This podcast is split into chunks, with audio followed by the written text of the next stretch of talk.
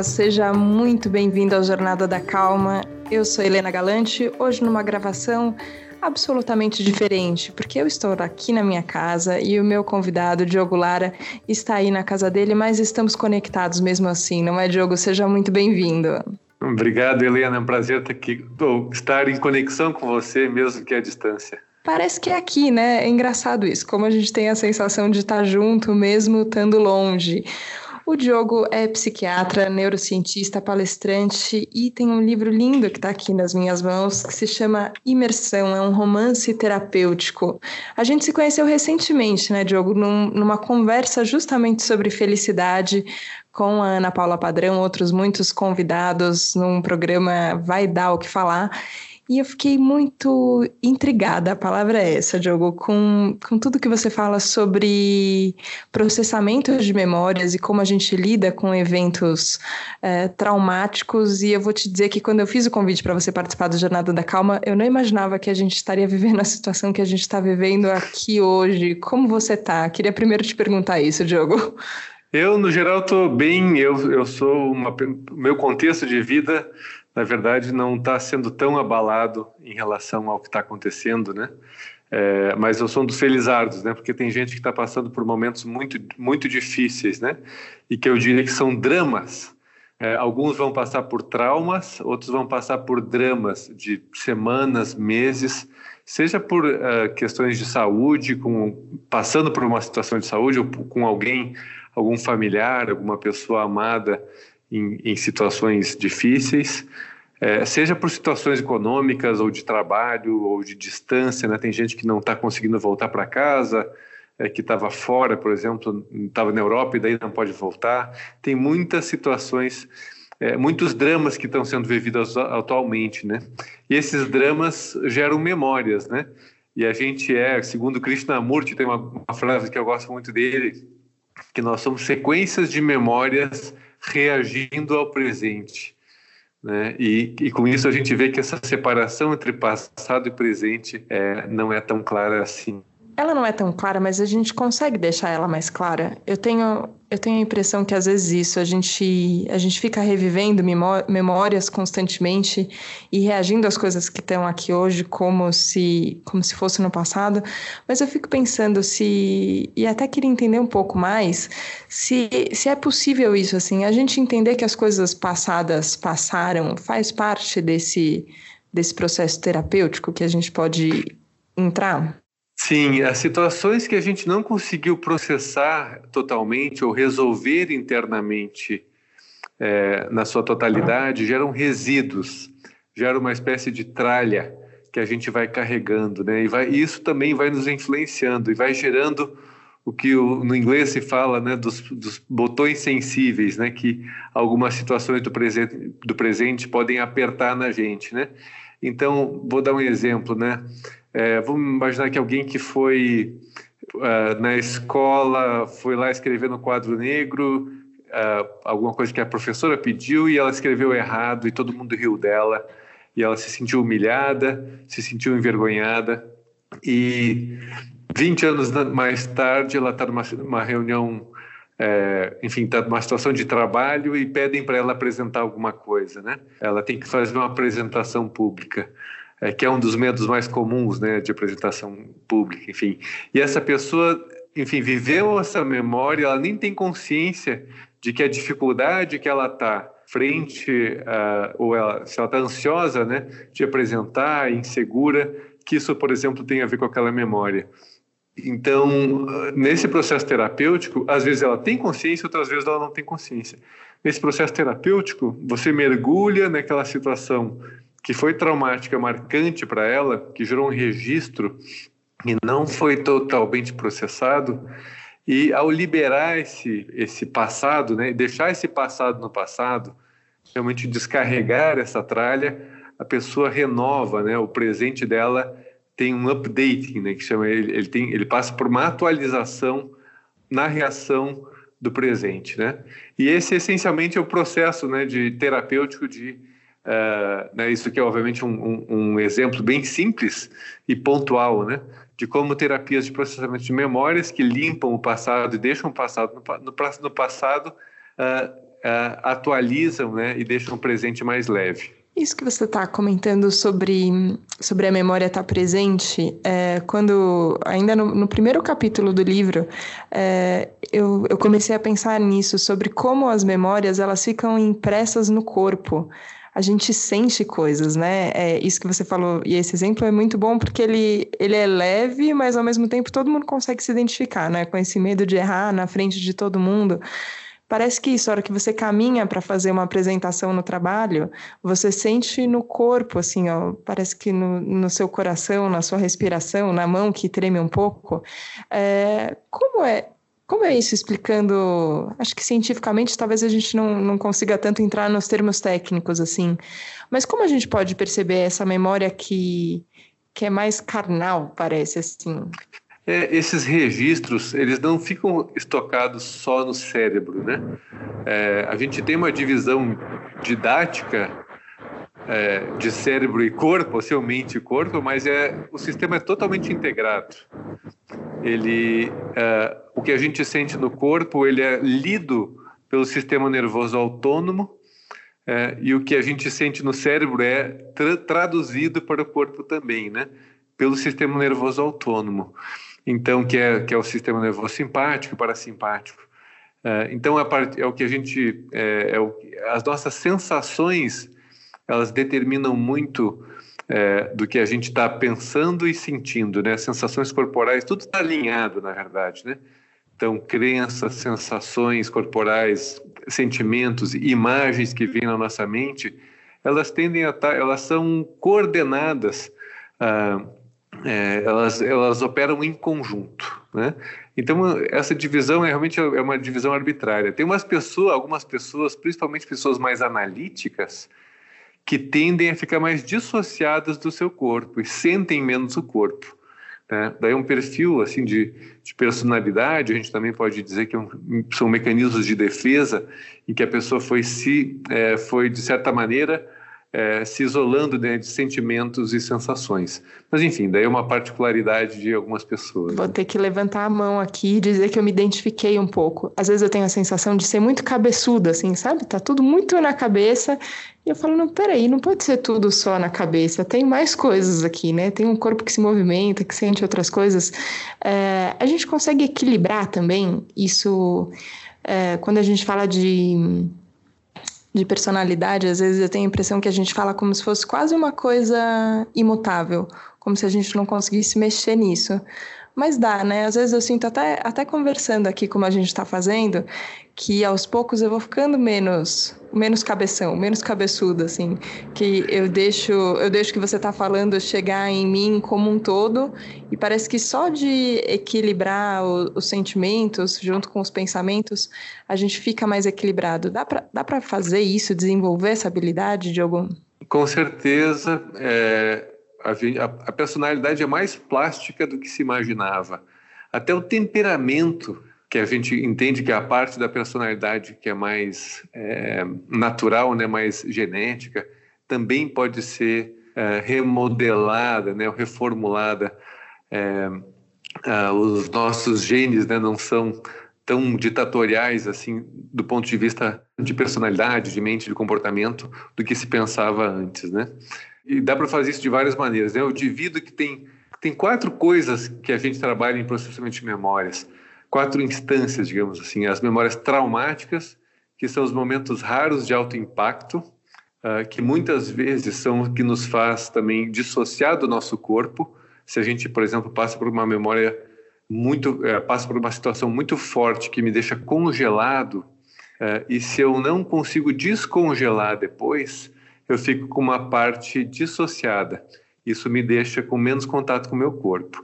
Se eu consigo processar essa situação traumática e descongelar né, né, durante essa vivência, eu, eu vou né, me reapropriar de uma parte né, da sensação do meu corpo e do, do meu ser. Né? Uh, quem passa por isso sente realmente que, como, que é como se fosse um fragmento que está sendo reintegrado. Né? Então tem traumas, tem dramas, né, momentos mais prolongados e difíceis emocionalmente.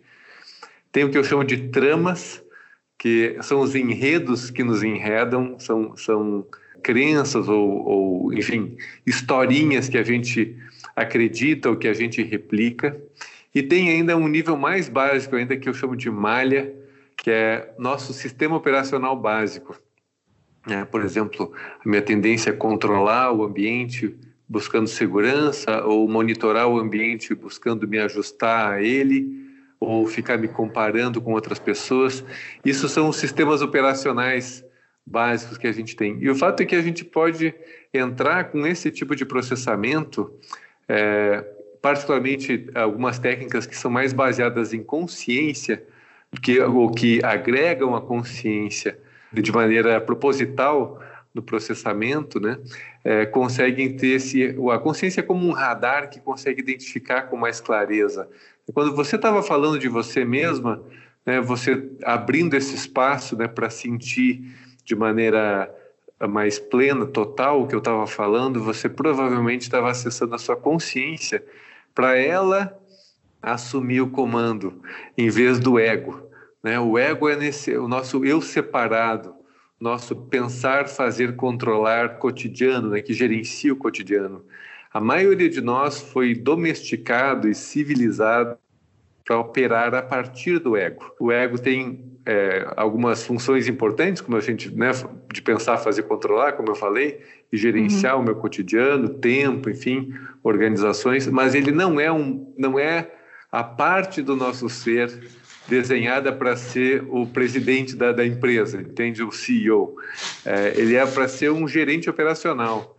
E quando você estava dizendo isso, provavelmente porque você estava é, habilitando a sua consciência para ela assumir o comando e o ego daí fica a, a serviço a, da consciência, né? E isso tudo, né? Esse, esses, esses, esses processos de processamento e na verdade a criança quando nasce ela vai se desenvolvendo durante um bom tempo ela é assim ela não foi distorcida né ela não foi corrompida ela não passou pelo golpe de estado que colocou o ego como presidente né? E a uhum. gente, o trabalho de reformulação é, dessa, dessa personalidade, né, é, de maneira mais profunda, significa também entrar em tudo que, em tudo que, em tudo que as nossas experiências civilizatórias, né, é, implicaram na nossa arquitetura do ser, né, da mente. Então, quando a gente consegue fazer o processamento de todas essas instâncias, e obviamente em algum nível, a gente vai se percebendo muito mais num modelo original, né, mais parecido com aquela criança espontânea, né, mas obviamente sem perder o conhecimento, né, toda tudo que a gente é, passou na vida, né? Mas a gente vai se sentindo mais integrado, mais pleno é, e mais é, inocente, né? Uma outra palavra também né? dessa coisa da criança, né? Mais livre, né? Uh, e também mais resiliente, né? Uh, em frente, em relação ao que, ao que está se passando, né? Porque o ego em si que que sofre muito nas situações uh, que, de, enfim, de, de adversidades da vida.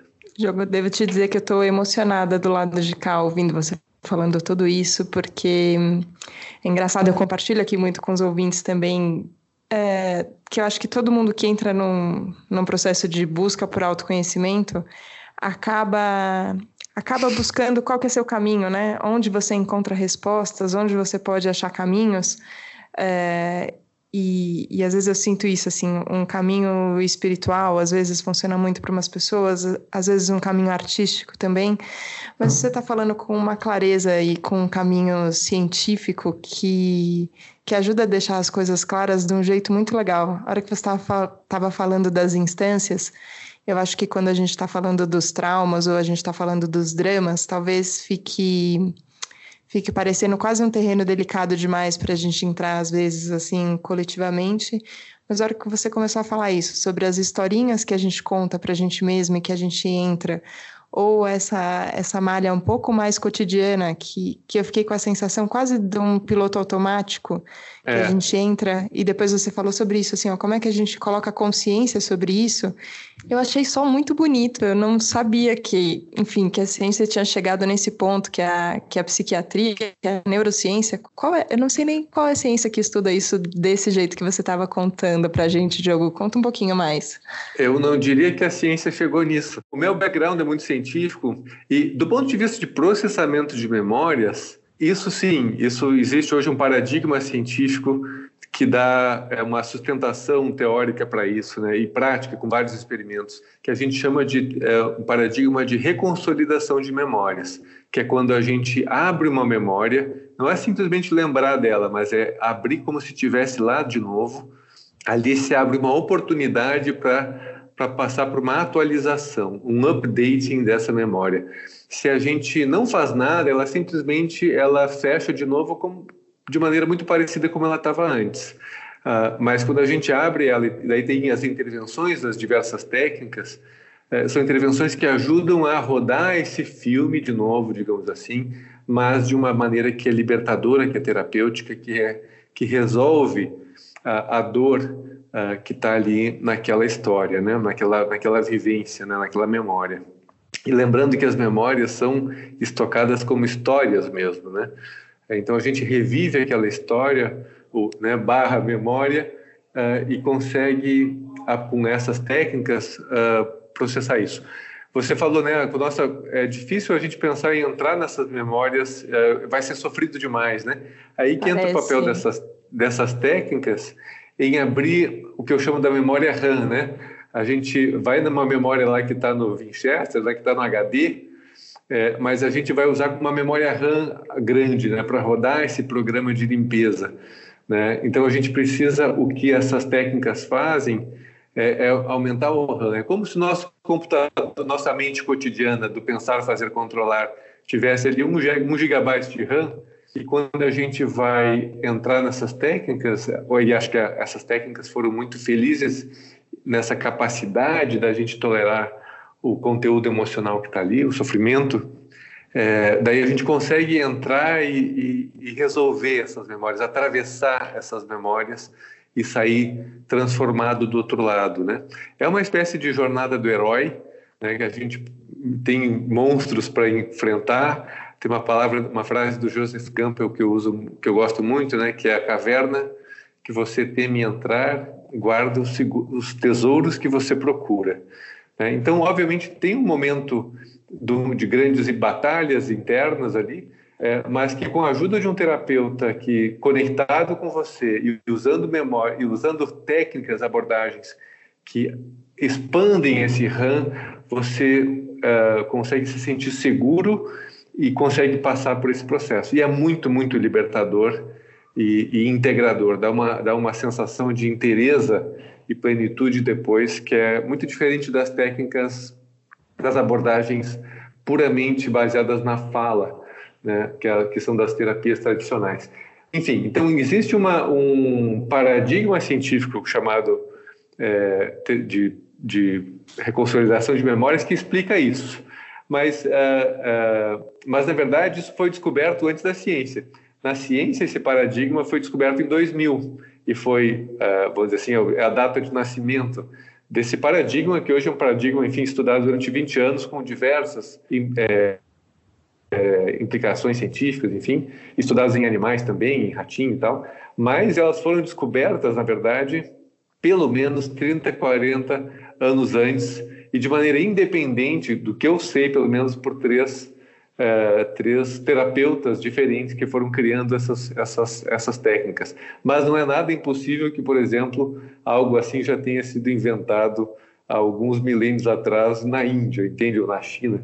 E talvez claro. a gente simplesmente não, só, não, só não conheça, né? Então são recursos é, que estavam, que são dormentes dentro da gente, que, que são habilitados pelo terapeuta e por essas técnicas.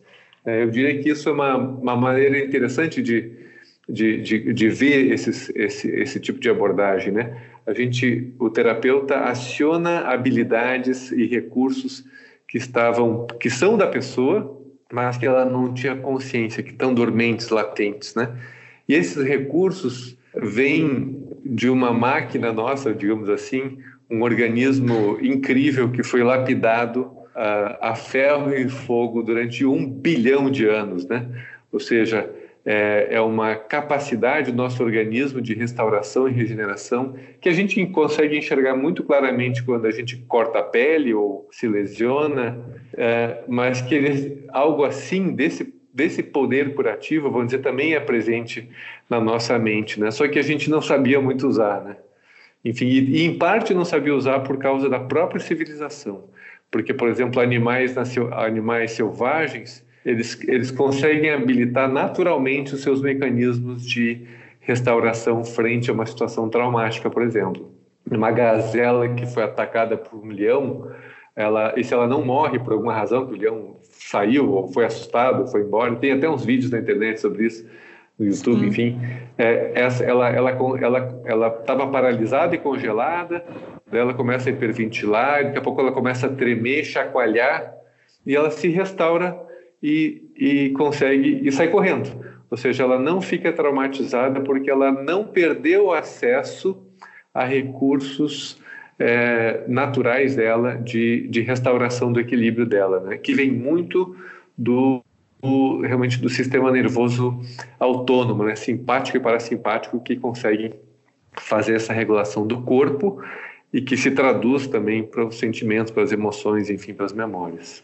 É uma boa notícia, né? A gente tem esse, a gente tem esse sistema de reparação que, que é natural nosso, mas acho que é isso, né? A vida em sociedade, ou que a gente começou a chamar de vida normal, é um pouco que desconecta a gente disso. E eu acho que a gente está num momento agora de, de busca de conexão, né, com esses caminhos que são naturais.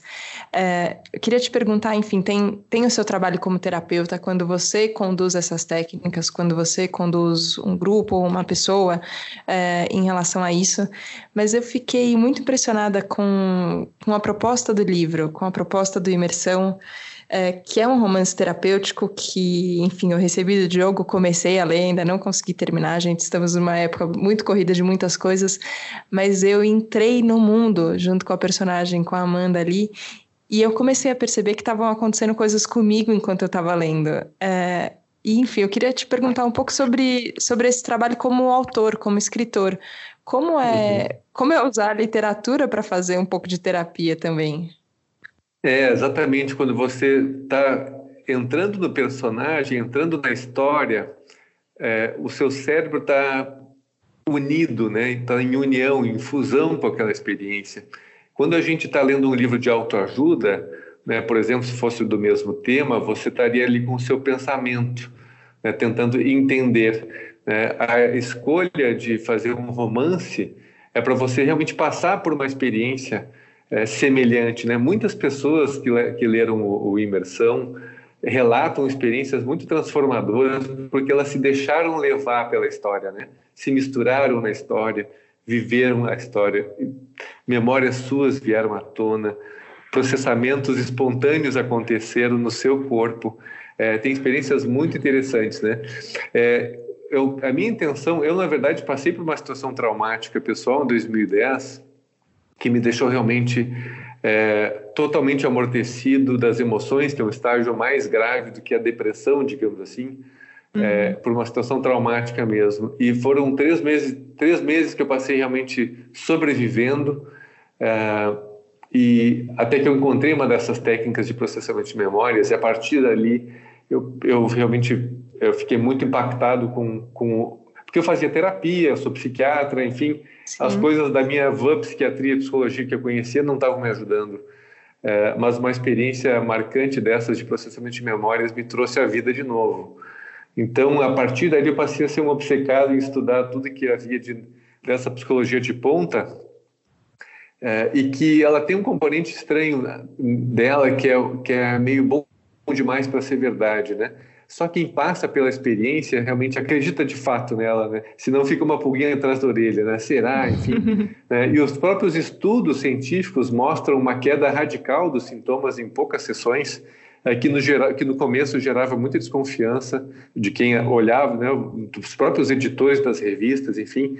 E por isso que levou décadas. Atualmente essas técnicas realmente estão em ascensão, porque elas são claramente superiores uh, para quem vive as duas técnicas ou, ou estudos comparativos, que são poucos estudos comparativos com outras técnicas, mas é muito claro que nós estamos frente, do meu ponto de vista, pelo menos uma revolução da psicologia, desse novo paradigma, uh, e, que, e que isso, enfim, é uma questão agora de, se saber que existe, se popularizar essas técnicas, né? E aproveitando isso, né? É, o livro realmente é, tem, tem uma função de, de, de fazer essa comunicação meio um, por, por uma experiência, né? Então daí fala do EMDR, que é uma técnica, é, uma dessas técnicas, brain spotting, que é outra técnica, experiência somática e Uh, o livro não fala, mas eu faço o que eu faço hoje se chama abordagem integrada da mente, que é uma abordagem que pega o melhor dessas três técnicas e mais outras 12 e junta isso tudo numa experiência é, realmente muito profunda e transformadora, né? Então, é, o livro tem essa intenção, né, de, de, de entre aspas, convencer a pessoa de que isso é real, não é convencer no sentido ativo, mas no sentido de de ser um convite para uh, passar por essa experiência né, e gerar curiosidade uh, de talvez procurar um terapeuta, né? E, e, o livro também tem muita intenção de, é, de assim, muitas pessoas estão hoje numa situação como eu estava, que queria melhorar, mas não sabia como, né? Uh, e esse é um ponto importante. O livro também tem essa intenção e esse momento de fala com você, para mim, também é muito importante de divulgar para as pessoas que existem caminhos terapêuticos, mesmo para quem já fez dezenas de coisas, de remédios, enfim. E se você não fez processamento de memórias, é, vale a pena testar. Né? E tem outro, então é, a intenção é também com isso deixar isso mais popular, né, mais acessível, né? Porque o, o livro é algo acessível e tem o símbolo também que é o aplicativo que, que uh, onde daí consegue fazer uma experiência na pessoa por áudio, né? Uh, ou seja, a minha intenção hoje, eu larguei inclusive a, a carreira acadêmica e virei empreendedor, escritor, empreendedor e palestrante também, no sentido de muito mais de divulgar e tornar acessível essa nova psicologia uh, que é tão libertadora, né?